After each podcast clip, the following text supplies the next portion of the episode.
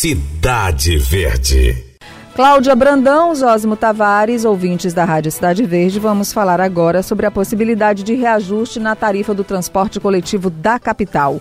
O Conselho Municipal de Transportes aprovou o reajuste. Nós vamos agora esperar a decisão do prefeito Firmino Filho. Esse aumento na tarifa pode elevar o valor da inteira para R$ 4,22, é isso? Nós estamos recebendo aqui o assessor técnico da S-Trans e representante da S-Trans no Conselho Municipal de Transportes, Ricardo Freitas.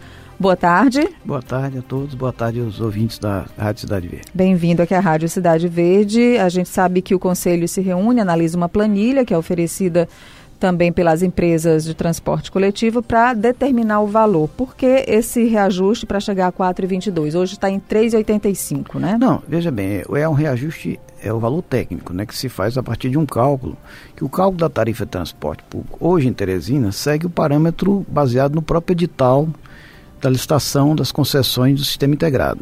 Quer dizer, as, as, as empresas apresentaram suas propostas, a partir dali, cada, cada uma das propostas tinha, se determinou a tarifa a ser paga, a famosa TPI, a ser paga a cada um dos operadores. Essas tarifas são reajustadas anualmente, é, a partir de uma fórmula paramétrica que envolve a tarifa anterior multiplicada por 50 vezes o índice de preço, de preço consumidor, que reflete a questão do salário mínimo, o índice com relação ao, ao IPCA, que reflete a questão dos combustíveis, e o índice de relação ao preço dos veículos. Então, 30, 50, 30 e 20. Isso dá um cálculo que aplica, se aplica a TPI anterior, as ATPs anteriores, se chega, faz um cálculo levando-se em conta a demanda prevista e se chega ao que se deve remunerar as empresas e o que deve ser cobrado da população para fazer esse equilíbrio. E atualmente nós chegamos pegando a tarifa gerada, ajustada, fizemos o cálculo agora, e se chegou que realmente a planilha calculada deve ser a tarifa para se cobrar da população chega em torno de R$ 4,22. E a tarifa para o estudante, que não é a meia, mas 33% dela, do, do, do valor, em torno de R$ 1,40 e 40, 40 centavos. centavos. É, mas Ricardo. isso bem, isso é a tarifa técnica, sei lá, levado ao prefeito e ele vai na, na, sua visão política, na sua visão de sensibilidade que ele tem da, da sociedade, ele vai aplicar uma tarifa mais ajustada, redonda, né? Facilite para aliviar um pouco e facilite a situação. Isso é lá com o prefeito. Doutor Ricardo, a sociedade civil também faz parte desse conselho, né? Integra a S-Trans, empresários do sistema de transporte coletivo e a sociedade. O que, que os representantes da sociedade civil disseram como eles se posicionaram com esse cálculo apresentado de R$ 4,22 para a passagem inteira. Não, veja bem, todos foi a reunião do conselho é uma reunião muito tranquila. Se apresenta o estudo, se abre a, para discussão, todos eles perguntam, questionam isso ou aquilo, e se explica, e se renova as explicações, se reforça.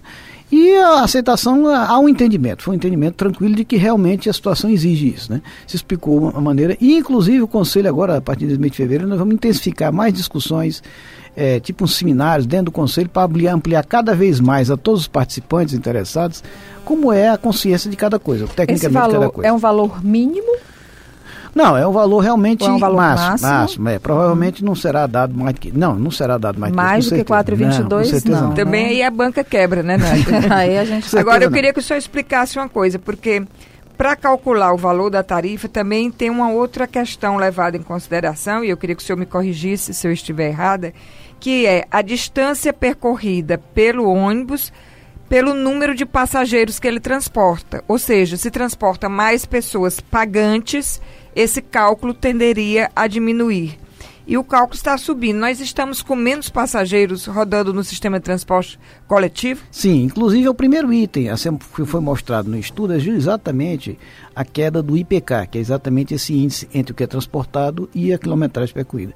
E o IPK equivalente, levando em conta inclusive a questão do estudante, a questão da integração e tudo mais, ele vem caindo aqui e em todo o Brasil. É um fenômeno, não é, não, não é digamos assim, uma característica só nossa, é uma característica no Brasil todo e faz com que todo mundo que gerencia transporte fique perplexo tentando uma solução é, pelo menos de curto prazo, para que as pra coisas Para nosso ouvinte entender melhor, doutor Ricardo, seria mais ou menos assim, você pega um carro, vai daqui à Universidade Federal do Piauí, por exemplo, se o rateio do custo para chegar até lá for dividido entre três pessoas, o rateio é um. Se for entre cinco ocupantes do carro, diminui. Basicamente é, exatamente é isso. Né? É por isso mesmo que se persegue sempre, todo dia, diariamente, como quem corta a unha, é, ajustar, otimizar linhas, fazer com que o sistema seja o mais rentável possível nesse sentido. Transporte o máximo de pessoas com o mínimo de, de Agora, se o senhor disse que o número vem caindo progressivamente, o número de passageiros, a tendência então é ir cada vez mais aumentando a passagem, desse jeito vai chegar a é, um ponto insustentável. É, enfim, é o que nós queremos fazer com que não aconteça. Por exemplo, nós acreditamos que o sistema de Teresina tem como se recuperar, no momento é crítico, porque nós estamos em, em ainda implantação do sistema integrado, que já mostrou, já se percebeu, tecnicamente, a população ainda não sentiu isso, mas percebemos que já há grandes avanços no sentido dessa otimização. É, a gente, ah, o sistema integrado fracassou. Teria fracassado, nós teríamos com o sistema colapsado, era se ele não fosse implantado, né? Ele ainda falta alguma coisa, falta a Zona Norte, que se Deus quiser, tá, é, ainda em março, é, estaremos com esse sistema da Zona Norte também funcionando. É, foi uma coisa muito difícil, porque tivemos que contar com dinheiro federal, exclusivamente federal, do Parque Mobilidade, para implantar tudo isso. Teresina implantou isso dentro de um cronograma muito, muito pontual. Chamou a atenção do próprio financiador, que é a Caixa Econômica, foi quem recebeu o dinheiro e aplicou com mais pontualidade sem nenhum problema de relação a, a, a, ao uso dos recursos, passou plenamente as medições, e nós estamos tentando fechar tudo isso para que realmente se entregue, se entregue nessa gestão o sistema integrado, o sistema integra todo ajustado a, para beneficiar o povo teresina. Os, ah, os, os, corredores já estão funcionando quase todos, evidentemente da falta da Zona Norte, já estão respondendo muito bem as linhas troncais, já estamos até além do do exigido no cronograma para os 15 anos da, da, da, da colocação de ar-condicionado dos ônibus. Já, já passou disso. Esperamos ainda, é, em breve, já termos todas as linhas troncais com todos os seus veículos com ar-condicionado. Agora, isso depende muito do, do, da capacidade de financiamento, da capacidade de, de, de, de, investimento das próprias empresas. Por isso mesmo é que não se pode também achatar a tarifa, porque senão falta no outro ganho. E hoje a prefeitura é participa do processo. Né? Hoje a prefeitura subsidia isso. Então, é uma, é, é, ficou bem mais complexo o sistema. Mas eu garanto a todo mundo que realmente nós temos um sistema muito mais ajustado, muito mais adequado ao perfil de Teresina. Infelizmente, tudo isso é implantado num certo tempo, com muitas dificuldades para fazer. O nosso foi com uma dificuldade muito complexa, porque tivemos que fazer a, a licitação, fazer a implantação com o sistema ainda sendo construído, ou seja, é como você trocar o pneu com a com, o carro, carro em movimento, mas graças a Deus estamos vencendo todos os obstáculos. Mas Agora, as empresas, é, as empresas têm, desculpa Cláudia, as empresas têm reclamado dessa possibilidade de uma tarifa não ser a necessária para cobrir os custos e alguma empresa ameaça abandonar o sistema? Nós não, temos essa é, dificuldade? Não, não, ameaçar nenhuma ameaça. Todos estão tentando se, se adequar de alguma forma. É óbvio que eles pedem cada vez mais, tem realmente suas dificuldades de investimento estão cada vez mais atentos no sentido de que se possa cobrir essa, essas questões. Aliás, durante todo esse tempo de implantação, nós tivemos uma, uma, queda de braço muito grande com as empresas, justamente em questão, em cima dessa questão do que era a remuneração deles, né?